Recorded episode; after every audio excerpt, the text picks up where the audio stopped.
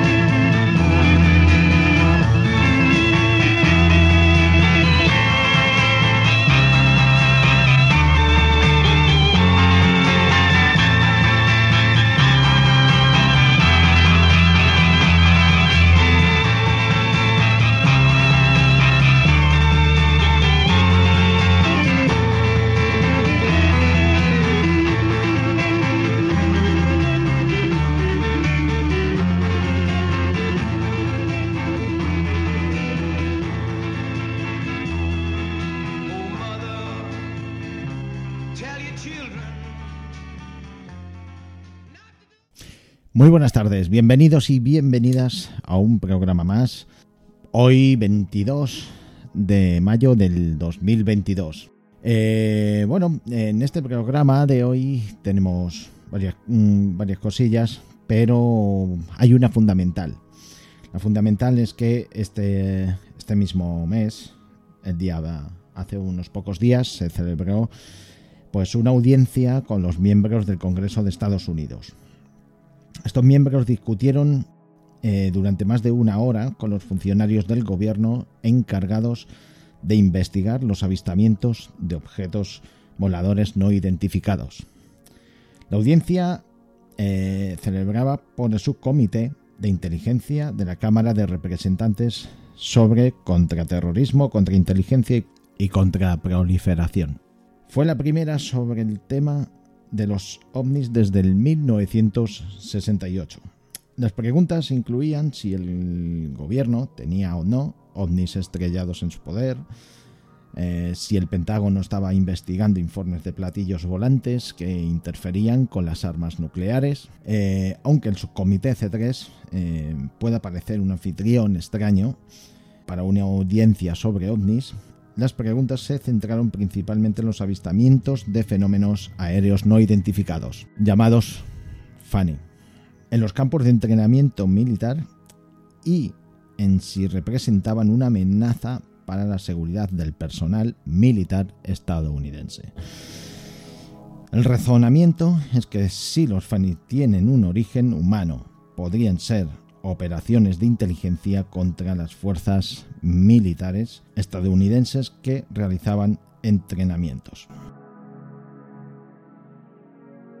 Dos funcionarios del Pentágono, el director adjunto de inteligencia naval, Scott Bray, y el subsecretario de Defensa para Inteligencia y Seguridad, Ronald Moultrie, como se pronuncie, respondieron preguntas sobre los eh, recientes esfuerzos del Pentágono en materia de los ovnis o fanis. El presupuesto de defensa del año 2022 dispuso que el Departamento de Defensa creara una agencia para el seguimiento de los avistamientos ovnis. A esa agencia, el Grupo de Identificación y Gestión de Objetos Aerotransportados, se le encomendó el análisis científico, operativo y técnico de los datos recogidos por las investigaciones de campo, para así poder llegar a comprender y es poder explicar mejor los fenómenos aéreos no identificados.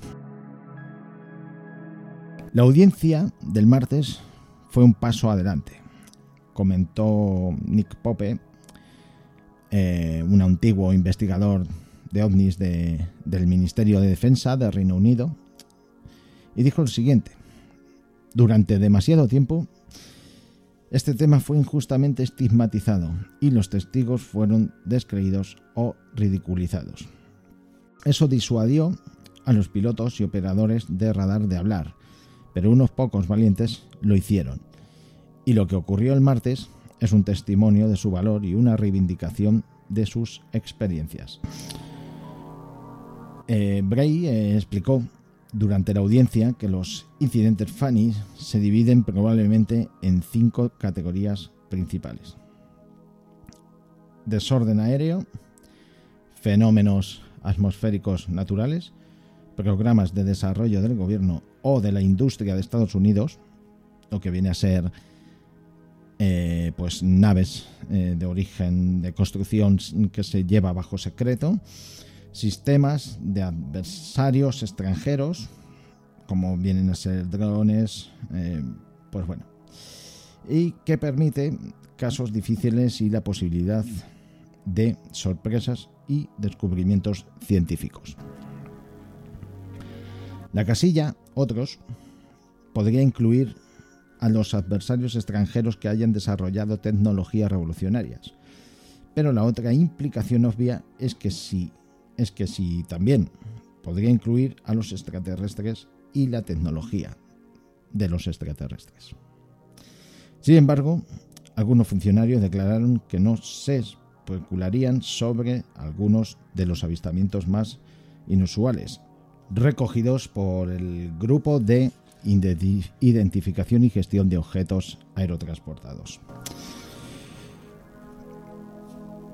Sin embargo, ambos funcionarios declararon que no especularían. Como todo el mundo, querían explicaciones inmediatas, pero que la comprensión puede llevar mucho tiempo y esfuerzo. Por eso sugirió la Oficina de Inteligencia Naval se embarcó en un enfoque basado en datos y hechos. En un momento de la audiencia, Moultrie habló de estar abierto a todas las hipótesis. Pope ve esto como una señal positiva. Según dice, es una indicación fascinante de que la hipótesis extraterrestre aparentemente no ha sido descartada. Eso debería dar a los creyentes algo de esperanza y debería hacer reflexionar a todos los demás. El congresista Adam eh, Schiff reiteró en un punto que aparece en el informe del Pentágono del junio del 2021 sobre los UAP. De los 144 incidentes UAP entre 2004 y 2021, el 80% se registraron en múltiples instrumentos, los llamados datos multisensoriales. Incluyen eh, pues, nuestros smartphones, teléfonos, cámaras de vídeo, cámaras de infrarrojos y radares. 18 de los 144 incidentes parecían demostrar características de vuelo inusuales que parecían demostrar una tecnología avanzada. Schiff preguntó si alguno de los 18 avistamientos que parecían demostrar una tecnología extraña incluía naves que emitían nave de eh, energía de radiofrecuencia, perdón. Posiblemente haciendo un guiño a un incidente del año 2004 en el que los pilotos de la Marina Estados Unidos creyeron encontrarse con interferencias antirradar de los PAU. Bray dijo que algunos de los objetos que emitían energía de radiofrecuencia no se comportaban de forma extraña, lo que sugiere que alguno de los PAI que emiten ondas de radio podían ser algún tipo de dron artificial. En respuesta a otra pregunta, Bray admitió que no tenía conocimiento de un adversario que pudiera mover un objeto sin un medio de propulsión discernible. Pero más tarde dijo que los artefactos de los sensores podían ocultar accidentalmente pruebas de propulsión convencional, por ejemplo, un píxel borroso y la falta de detalles que podrían ocultar la boquilla de un motor a reacción o una hélice. También dijo que algunos de los objetos parecían tener gestión de firmas, lo que podía incluir el enmascaramiento de las firmas infrarrojas o de radar de un objeto de manera similar a los aviones furtivos, como algunos modelos de caza, el B-2 Spirit y el caza F-22 Raptor. Los funcionarios del Pentágono exhibieron dos fragmentos de pruebas de vídeo. El primero aparentemente capturado desde un teléfono inteligente. Muestra un pequeño objeto esférico que pasa por delante de la cabina de un caza de la Armada estadounidense en un abrir y cerrar de ojos. Bray decía lo siguiente: No tengo explicación de lo que este objeto, de este objeto es, eh, que es en particular. Bray luego eh, y eh, mostraron otro vídeo, tomado en la costa del oeste en el año 2018 de lo que parece ser un triángulo intermitente similar a un enjambre de otros objetos reportados por múltiples activos de la Marina de los Estados Unidos en una costa diferente. Yo creo que este, este objeto, si muchos de ustedes eh, lo habrán visto a través de las redes y en multitud de ocasiones en vídeos, ha sido muy reportado desde el año 2018 y, y bueno, y esto es lo que, lo que enseñaba eh, Bray y Moultrie.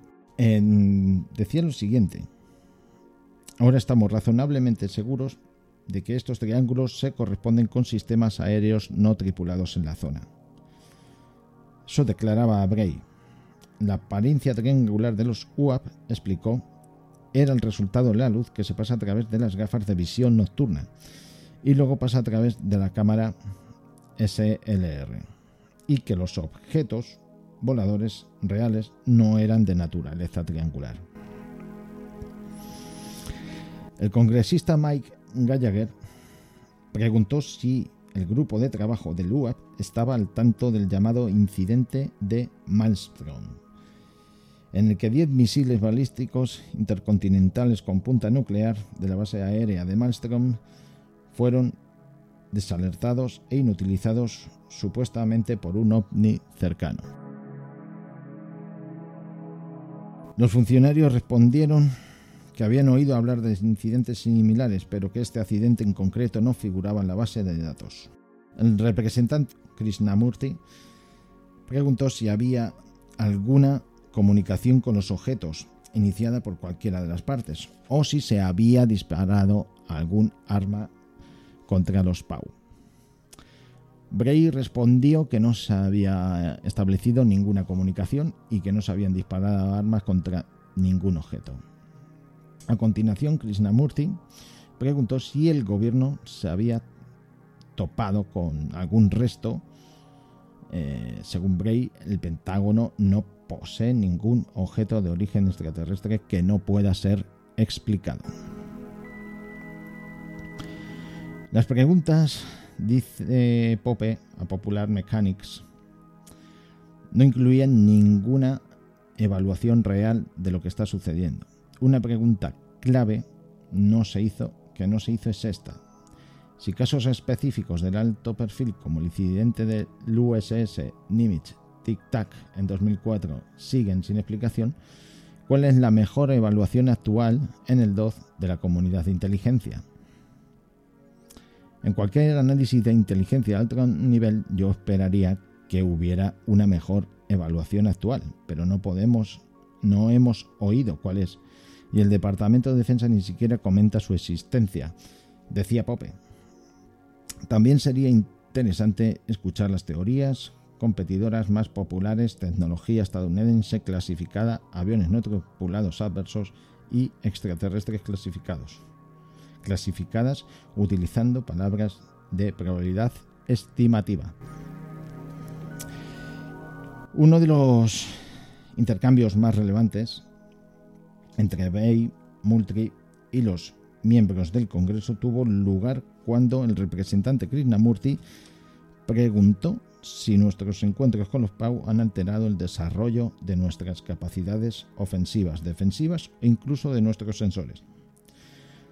La respuesta de Bray fue algo extraña, eh, misteriosa, tentadora, eh, que decir lo siguiente, lo dejaremos para la sesión a puerta cerrada. Puede que pase eh, un tiempo antes de que descubramos mucha más información. Las sesiones a puertas cerradas son audiencias cerradas al público, restringidas únicamente a los miembros del Congreso, a su personal, en las que se discute información clasificada u otra o información secreta. Lo que viene a ser es que la audiencia no relevó demasiado. Por el contrario, estimuló una serie de preguntas importantes sobre el fenómeno aéreo no identificado que hemos encontrado recientemente.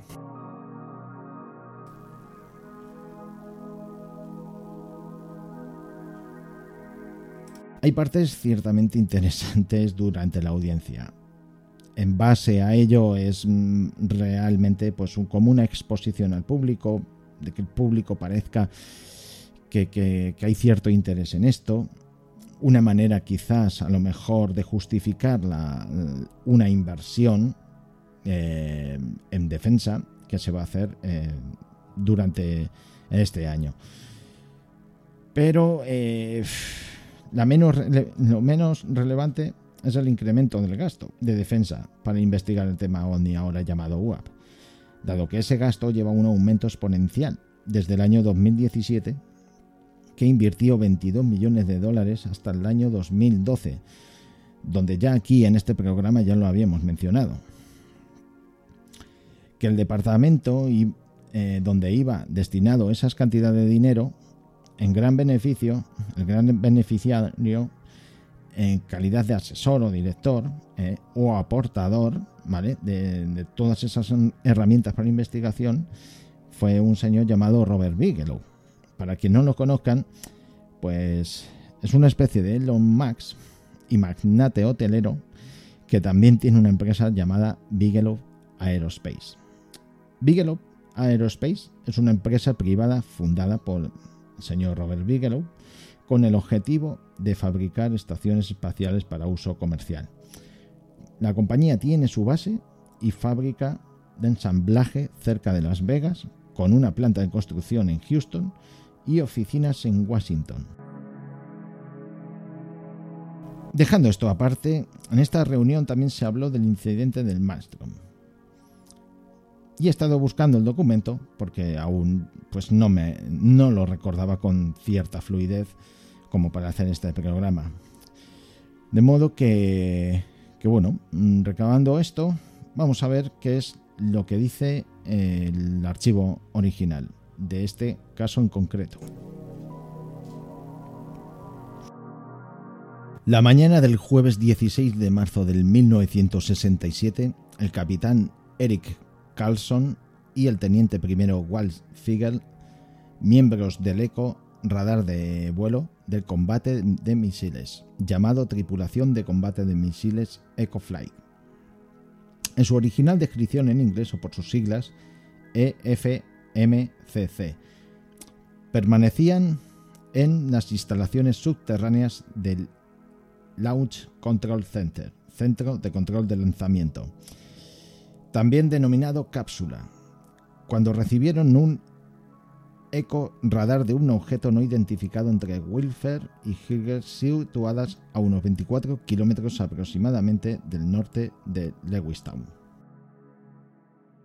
Varios eh, equipos de mantenimiento de misiles y equipos de seguridad estaban acampados en dos de las instalaciones de lanzamiento después de haber realizado algún trabajo durante el día anterior y se quedaron allí durante la noche. Durante las primeras horas de la mañana, varios informes fueron reportados por las patrullas de seguridad y los equipos de mantenimiento de que habían visto ovnis. Se informó directamente de que un ovni se encontraba encima de, los, de uno de los eh, EFLIG, ES, por sus EF, perdón, por sus siglas, o silos. Como anécdota resultó que al menos un policía de seguridad resultó tan afectado por este encuentro que nunca más volvió al servicio de seguridad de misiles. Alrededor de las ocho y media de la mañana, Figel, el comandante adjunto, fue a informar a Carlson, el comandante de la tripulación, sobre el estado de vuelo cuando la bocina de alarma sonaba.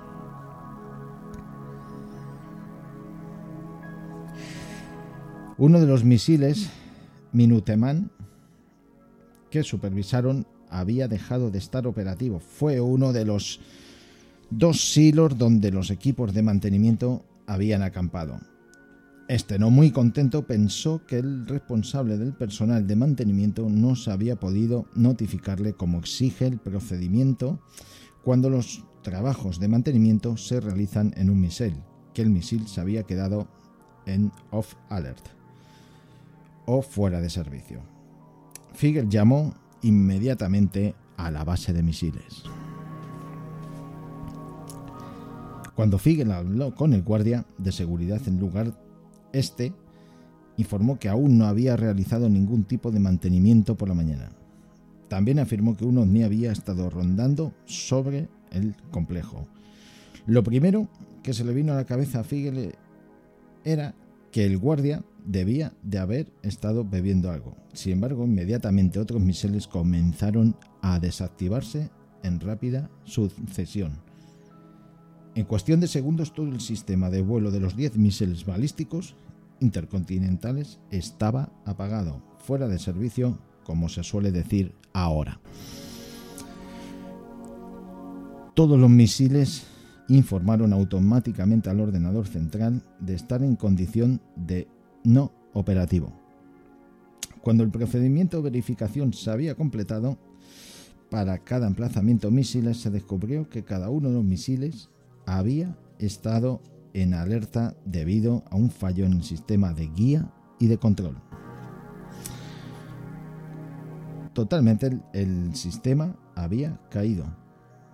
No era que el, el suministro de energía no funcionase, no se había perdido en los silos, los misiles simplemente no estaban en funcionamiento, ya que, por alguna razón inexplicable, cada uno de sus sistemas y de guía de control dejaron de funcionar. Se enviaron dos equipos de alerta de seguridad, equipos de ataque. De hecho, a aquellos sitios donde estaban presentes los equipos de mantenimiento, Figel había informado a los equipos de ataque que uno de los guardias en el sitio había informado de un ovni al llegar a eh, los equipos de ataque. Informó que había visto ovnis sobrevolando cada uno de los dos sitios por todo el personal de mantenimiento y seguridad presente en cada sitio. La, tripulación del capitán eh, Don capitán Don reveló a la tripulación de Ecofly más tarde esa mañana que tanto Clarkson como Figel todavía estaban visiblemente conmocionados por lo ocurrido. Clarkford también recordó que los equipos de mantenimiento trabajaron en los misiles todo el día y hasta altas horas de la noche durante su turno, para que todos volvieran a estar en alerta. Nuestras fuerzas de disuasión no solo habían perdido misiles, sino que habían permanecido fuera de servicio durante todo el día.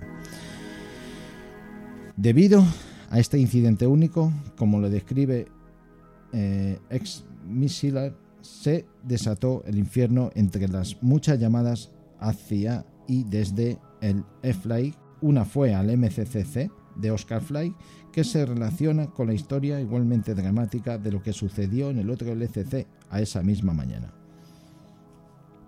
Oscar Fly estaba ubicado en una o dos millas eh, al sur de la ciudad de Roy, a unas 20 millas al que fueron enviados inmediatamente dos equipos de seguridad de alerta, equipos de ataque, a partir de que se produjese el eco de los radares a los hilos donde los equipos de mantenimiento estaban presentes. Figel no había informado a los equipos que eh, de intervención que uno de los guardias in situ había informado que era un ovni. A la llegada de la estación del vuelo, el, SAT informó de nuevo a los ovni que los ovnis habían sido vistos flotando sobre cada uno de los misiles y de los dos silos de misiles por todo el personal de mantenimiento y de seguridad presente en cada silo. El equipo del capitán Doug Crawford eh, tranquilizó un poco más tarde eh, esa misma mañana a la que la tripulación del centro de control de vuelo Crawford recuerda que tanto Clarkson y Figel todavía estaban pues afectados. La conclusión aquí está muy clara. Esto es un documento desclasificado sobre el hecho que sucedió realmente.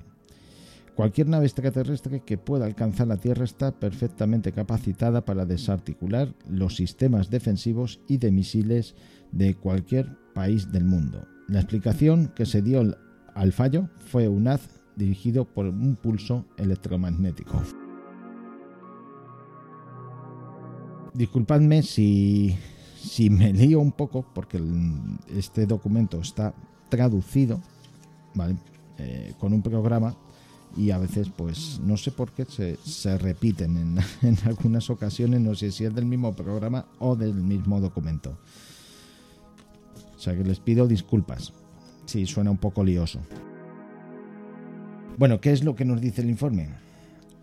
Esta es la historia de eventos extraordinarios que sucedieron en 1967 a los oficiales de combate de misiles del Comando Aéreo Estratégico de la Fuerza Aérea de Estados Unidos y otro personal alistado, misiles asignados para operar, mantener y proteger el misil balístico intercontinental Minutum, Min- Minutumen, Minutumen, es que no se bien, Minutuman, una parte esencial de la disuasión nuclear estratégica de Estados Unidos durante la Guerra Fría.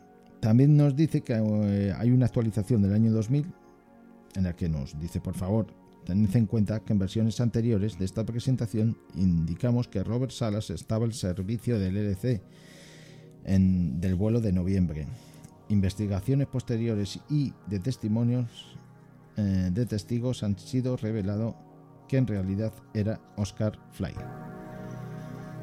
En el centro de Montana, una mañana del jueves del 16 de marzo de 1967, el capitán Eric Carlson y el primer teniente Figel, eh, la tripulación de combate de misiles Ecofly, estaba eh, bajo tierra en el E-Fly, centro de control de lanzamiento LCC o cápsula del Ecofly. Estaba ubicado entre Waynefield y Hilger, a unas millas, a unas 15 millas al norte de Lewiston.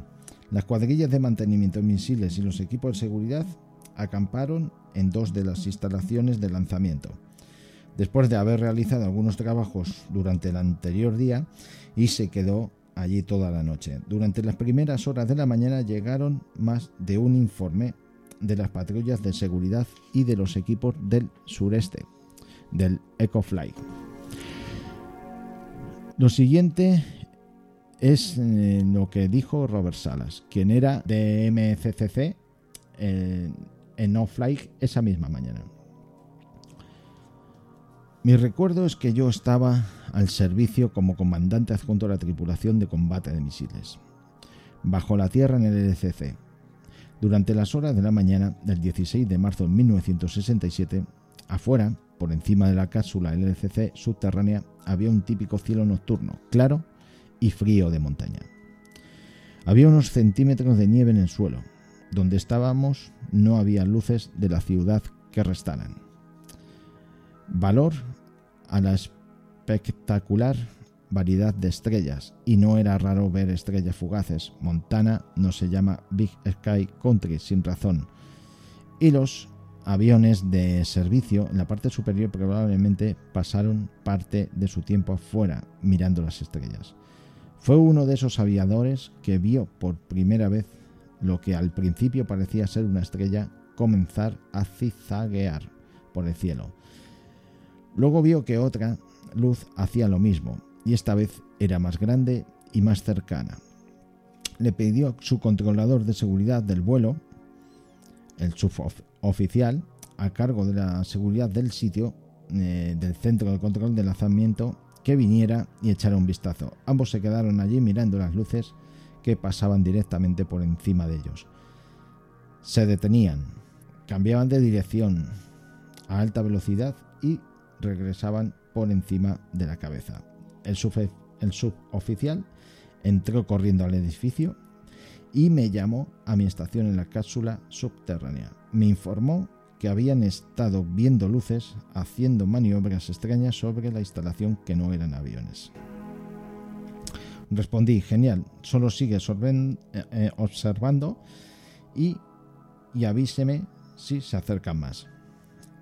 No tomé este informe en serio y le ordené que me informara si sucedía algo más significativo en ese momento. Creí que esta primera llamada era una broma, aún así, este tipo de comportamiento definitivamente estaba fuera de lugar para los policías de seguridad aérea, cuyas comunicaciones con nosotros solían ser muy profesionales. Unos minutos más tarde, el suboficial de seguridad volvió a llamar. Esta vez estaba claramente asustado. Y gritaba lo siguiente, Señor, hay uno rondando afuera de la puerta principal. ¿Uno qué? Un ovni supuestamente está sentado allí. Todos estamos mirando. ¿Qué quiere que hagamos? Le preguntó por su aspecto. Realmente, eh, eh, realmente no podía describirlo. Era un rojo brillante. ¿Qué se supone que deberían hacer? Le preguntó. Asegúrese de que el sitio sea seguro y llamaré al puesto de mando. Señor, tengo que irme ahora. Uno de los muchachos acaba de lesionarse. Antes de que pudiera preguntar sobre la lesión, estaba fuera de línea. Inmediatamente me acerqué a mi comandante, el teniente Frey, eh, quien estaba en un periodo de sueño programado. No desperté y comencé a informarles sobre las llamadas telefónicas y lo que estaba sucediendo en la superficie. En medio de esta conversación ambos escuchamos el primer claxon de alarma resonar a través del espacio confinado de la cápsula y ambos inmediatamente miramos hacia el panel de luces anunciadoras en la estación del comandante. Se encendieron una luz de Nogo y dos luces rojas de seguridad que indicaban problemas en uno de nuestros sitios de misiles. Fred saltó para consultar el sistema para determinar la causa del problema. Antes de que pudiera hacerlo, sonó otra alarma en otro sitio, luego otra y simultáneamente en los siguientes segundos. Habíamos perdido de 6 a 8 misiles por un no-go. Después de informar este incidente al puesto de mando, llamé a mi guarda seguridad y dijo que él, que el hombre que se había acercado al OVNI no había resultado herido de gravedad, pero que estaba siendo evacuado en helicóptero a la base. Una vez arriba, hablé directamente con el guardia de seguridad sobre los ovnis. Agregó que el ovni tenía un brillo rojo y parecía tener una forma de platillo. Repitió que había estado inmediatamente fuera de la puerta principal, flotando en silencio y eh, enviamos una patrulla de seguridad para revisar nuestros LF después del cierre y reportaron haber visto otro ovni más. Durante esa patrulla también perdieron el contacto por radio con nuestro sitio inmediatamente, después de informar. Cuando fuimos, eh, cuando fuimos revelados por nuestro equipo de reemplazo programado eh, esa misma mañana, los equipos de mantenimiento en el sitio aún no habían puesto en funcionamiento los misiles. Una vez más, los ovnis habían sido avistados por el personal de seguridad en o alrededor del momento en el que se apagaron los misiles eh, estratégicos que tenían ahí. ¿Qué nos dice la investigación? Pues que se llevó a cabo una investigación en profundidad posterior al incidente del vuelo eh, en pruebas in situ y de laboratorio a gran escala, el Boeing. La planta de Seattle de la empresa se llevaron los documentos clasificados del ala de misiles estratégicos y entrevistas con ex ingenieros del Boeing, que realizaron pruebas después de la investigación del, del incidente del F-Flight, eh, que confirman que nunca se encontró ninguna causa para los cierres de los misiles. Robert Kaminsky fue el líder del equipo de ingeniería del Boeing Company para la investigación y Kaminsky declaró que después de que se realizaran todas las pruebas no hubo fallas significativas. Datos de ingeniería o hallazgos que explicaran cómo 10 misiles quedaron fuera de alerta y no hubo una explicación técnica que pudiera explicar el evento. Lo máximo que se podía hacer era reproducir los efectos introduciendo un pulso de 10 voltios en una línea de datos y otro ingeniero de Boeing Company en el equipo, Robert, eh, Robert ideó este pulso que repetía a los efectos de apagado el 80% del tiempo, pero solo cuando se inyectaba directamente en el lógico. No se pudo encontrar ninguna explicación para que una fuente de tal pulso o ruido ocurriera en el campo y entrara al equipo del sistema de misiles blindados. Otros miembros del equipo de ingeniería comprobaron otras posibilidades. Los rayos y los problemas en el sistema de energía comercial fueron absueltos como la fuente del problema. William Dutton, otro ingeniero del Boeing Company, revisó los interruptores y transistores de energía comercial y afirmó lo siguiente: no se encontraron anomalías en este área. Varias actividades militares y otras empresas de ingeniería participaron en la investigación, pero nunca se encontró una causa positiva para los cierres.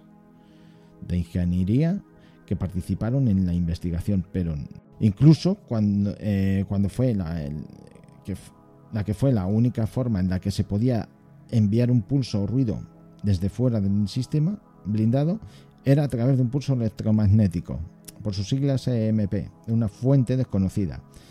La tecnología de la época hizo que eh, generar un, un, MP de magnitud suficiente para ingresar al sistema blindado fuera una propuesta muy difícil, que requería un equipo grande, pesado, de un gran volumen y demás. La fuente del pulso real que causó los cierres de misiles sigue siendo un misterio a día de hoy. Esto es parte de esto es parte de este informe, de estos documentos USAF desclasificados. Bueno, se puede decir que durante esta audiencia, que ha sido en este mismo 20 de mayo, justo 11 meses después de que se hiciera público el informe del Pentágono sobre los UAP, que fue en, junio del año 2021, eh, pues bueno, esta audiencia al parecer, mm, pues eh, no ha dejado todo muy en el aire, ha habido preguntas muy interesantes. Y para quienes eh, no conocierais el informe del año pasado, justamente hace 11 meses, eh, pues bueno, pues lo tengo aquí delante y es una evaluación preliminar sobre fenómenos aéreos no identificados. ¿De acuerdo? Que fue eh, justamente un año, 11 eh, meses exactamente, porque fue publicado este informe el mismo día 25 de junio del 2021. Tiene bastante material, ¿vale? Tiene un catálogo de informes disponibles, lo podéis buscar por internet, mm, no será demasiado difícil encontrarlos. Y bueno, no obstante, voy a decir lo que, lo que dice aquí. El informe preliminar es proporcionado por la Oficina del Director de Inteligencia Nacional. En respuesta a lo dispuesto el informe del Senado 116-233, que acompaña a la Ley de Autorización de Inteligencia para el año fiscal 2021, que la DNI, que no sé lo que es, en consulta con el secretario de Defensa. Presentará una evaluación de inteligencia de la amenaza que representan los fenómenos aéreos no identificados. Y el progreso que ha logrado la Fuerza de Tarea Fenómenos Aéreos No Identificados del Departamento de Defensa en la comprensión de esta amenaza. Este informe proporciona una descripción general para los formuladores de eh, políticas de los desafíos asociados con la caracterización de la amenaza potencial que representa la UAP, al mismo tiempo que proporciona un medio para desarrollar procesos, políticas tecnológicas y capacitación relevantes para el ejército de Estados Unidos y otro personal del gobierno de los Estados Unidos, USG, que siempre y cuando se encuentran con UAP, al fin de mejorar la capacidad de la comunidad de inteligencia para comprender la amenaza. El director es el, es el, funcionario responsable de garantizar la recopilación y consolidación oportunas de los datos sobre UAP. El conjunto de datos descrito en este informe actualmente se limita principalmente a los informes de los gobiernos de Estados Unidos sobre incidentes que ocurrieron entre noviembre de 2004 y marzo del 2021. Y se siguen eh, recopilando y analizando datos. Esto es muy interesante porque, como ya he dicho hace un rato, lo que vino a ser el presupuesto en defensa eh, empezó, incrementaron en 22 millones de dólares desde el, desde el 2007 en esas, hasta el 2017. Fueron unas fechas bastante... Mm, no demasiado posteriores a, a lo que habla sobre los incidentes que ocurrieron entre el 2004 y el 2021. Quiere decir que dentro de estos incidentes tuvo que haber algo que de verdad mereciera la pena hacer una inversión multimillonaria para poder eh, estudiar estos casos. OVNI preparó, con preparó este informe para los comités de servicios armados y de inteligencia del Congreso y el gerente nacional de inteligencia para aviación de OVNI. Redactaron este informe con aportes. Aquí menciona de todo, ¿vale? Army, Navy, Air Force, eh, son un montón de Centro de Nacional de Contrainteligencia y Seguridad y el Consejo Nacional de Inteligencia. Suposiciones. Varias formas de sensores se registran UAP generalmente funcionando, funcionan correctamente y capturan suficientes datos reales para permitir evaluaciones iniciales, pero algunas UAP pueden atribuirse anomalías de sensores.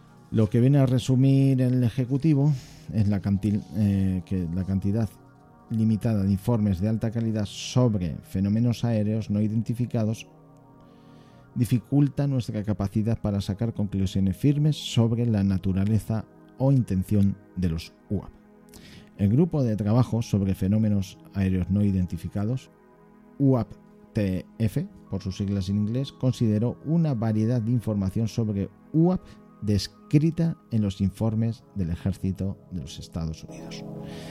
Datos para el análisis de, de eventos UAP. Como resultado del UAP-TF, concentró su revisión de los informes que ocurrieron entre 2004 y 2021, la mayoría de los cuales son el resultado de este nuevo proceso personalizado para capturar los mejores eventos. UAP a través de los informes formales. Eh, pues bueno, la mayoría de los UAP informados eh, probablemente representan objetos físicos, dado que la mayoría de los UAP se registraron a través de múltiples sensores, que incluyen radar, infrarrojos, eh, electroópticos, buscadores de armas y observación visual. Hay en la misma página, como ya he dicho, hay una serie de informes disponibles. ¿vale? Hay unos 144 informes originados de fuentes del gobierno de los Estados Unidos y de estos 80 los informes eh, pues eh, se involucraron en la observación con múltiples sensores. Vamos a ver, pero lo que surgen algunos patrones potenciales. Esto ya dentro del apartado desclasificado. Aunque hubo una gran variedad de los informes, el conjunto de datos actualmente es demasiado limitado como para permitir un análisis detallado de tendencias o patrones. Hubo cierta agrupación de los observadores UAP con respecto a la forma, el tamaño y en particular la propulsión. Los avistamientos UAP también tendieron a agruparse alrededor de los campos de entrenamiento y pruebas de Estados Unidos, pero evaluamos que esto puede deberse a un, sesgo de recopilación como resultado de la atención enfocada a una mayor cantidad de sensores de la última generación que operen en estas áreas y un puñado de UAP que aparecen para demostrar tecnología avanzada. Están hablando ni más ni menos que de 18 incidentes descritos en 21 informes, donde los observadores informan de patrones, de movimientos y demás. Algo pues que hoy en día es, mm, es lógico sobre los patrones de cuando se informa a la gente y tal y, y demás, pues, pues bueno, la verdad que este documento desclasificado eh, es realmente interesante, ¿no? Porque no solamente habla de esa posibilidad sí, de que se está estudiando, sino que también, pues al, mismo tiempo, digamos que eh, da ciertos parámetros a la gente eh, que pueda reportarlo. Aún así, aún así, estamos hablando de inversiones monumentales, un gasto en defensa monumental para investigar estos objetos. Eh, no creo que sea estas reuniones que se hacen y que se hablan de estos objetos, no creo que sean una casualidad, no creo que se- sean fruto de una casualidad. Por una parte tenemos a los que de verdad les interesa el tema y hacen preguntas que luego ya, según qué preguntas se hagan, se contestan eh, públicamente o, o no. Y luego, por otra parte, tenemos esa justificación hacia esa inversión que se hace. En definitiva, al final sucede lo que hace siempre los Estados Unidos. O sea que digamos que te cogen un poco, llaman tu atención, parece que va a salir algo realmente relevante y al final es como una exposición al público eh, sobre algo, pero lo que interesa, por lo menos a los que eh, nos interesa el tema de los UAP, los ovnis y demás, nos deja un poco pues como pues como otras veces, ¿no? Cada vez que salta una noticia de, de estas características. Mm, No sé si tendrán objetos, no sé si tendrán, eh, o sea, como preguntan, ¿no? Si Estados Unidos tiene algún, algún, algún objeto estrellado o no. Pero lo que sí me da un poco la sensación es que quizás haya cierto interés en camuflar lo que ellos ya están construyendo, eh, eh, construyendo por su propia cuenta. Y entonces quizás quieran derivar un poco el enfoque hacia este tipo de cuestiones, ¿no? Esto es cosa mía, pero bueno, pero es que al final llevamos, creo que vamos una vez por año, ¿no? Cada vez que, que los Estados Unidos revela algún tipo de informe. Como ya he dicho en otras ocasiones, al final políticamente interesa seguir hablando de esto. Eh, a la gente en Estados Unidos es uno de los países mm, que más creencia tiene en, esto y eso es algo que gusta, ¿no? Es una manera de confraternizar con, con- con la ciudadanía, eh, haciendo despertar este interés. Lo que queremos realmente, la gente del resto del mundo, y me imagino que de Estados Unidos también, es que de una vez por todas eh, empiecen ya a hablar de una manera transparente, sin trampas ni cartón, que hablen públicamente, que se publiquen esas supuestas investigaciones científicas que hacen al respecto, porque yo me imagino que si fuera ciudadano estadounidense y viera que hay 22 millones de, de dólares eh, que van destinados a esto, pues me gustaría que, que tuvieran un poquito más de transparencia. Y yo creo que no me, no me conformaría con que se publicara un vídeo o un documento al año, eh, a través de, la BBC, eh, por ejemplo, para decirnos que mm, sí, que se están liberando ciertos archivos con cuentagotas. En los Estados Unidos tiene que tener una biblioteca eh, brutal con reportes de ovnis. Pero bueno, parece ser que lo van soltando de poco en poco, ¿no? A, medida, eh, con pequeñas dosis a la población de- de estos informes, ¿no? No sé si es difícil saber si en algún momento se liberará o dirán vamos a hacer una biblioteca digital y vamos a exponer al público todo y cada uno de los detalles para que el público saque sus conclusiones.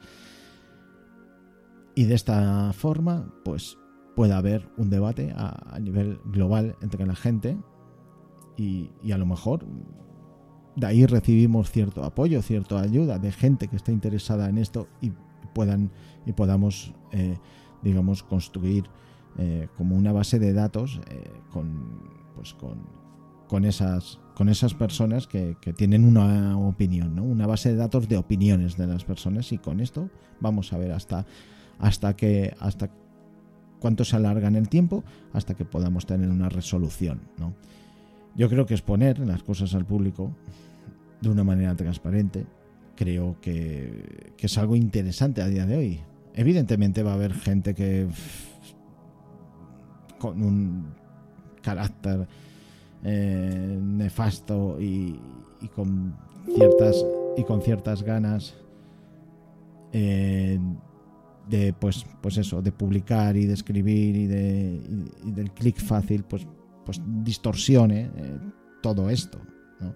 porque esto al final son noticias relevantes y toda noticia relevante pues siempre hay alguien que la distorsiona.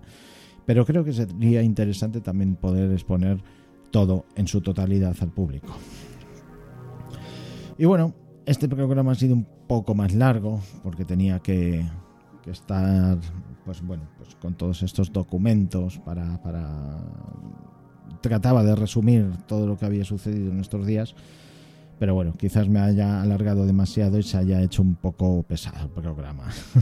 Os prometo que para el siguiente eh, será más corto, como lo que estaba haciendo hasta ahora, pero bueno, vamos, vamos a ver eh, qué se nos ocurre para el siguiente.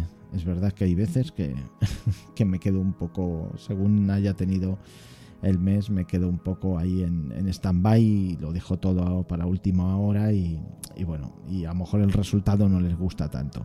Pero aún así, aún así estoy muy agradecido de que, de que sigan escuchándonos. Eh, esto, como ya he dicho en otras ocasiones, va aumentando de poco en poco y estoy muy agradecido. De modo que si tanto les gusta como si no, o si tienen algo que aportar en el apartado de comentarios de este podcast, pues dejen su comentario. Y con esto terminamos el programa a 22 de mayo del 2022. Muchas gracias por estar aquí y hasta el siguiente. Un saludo.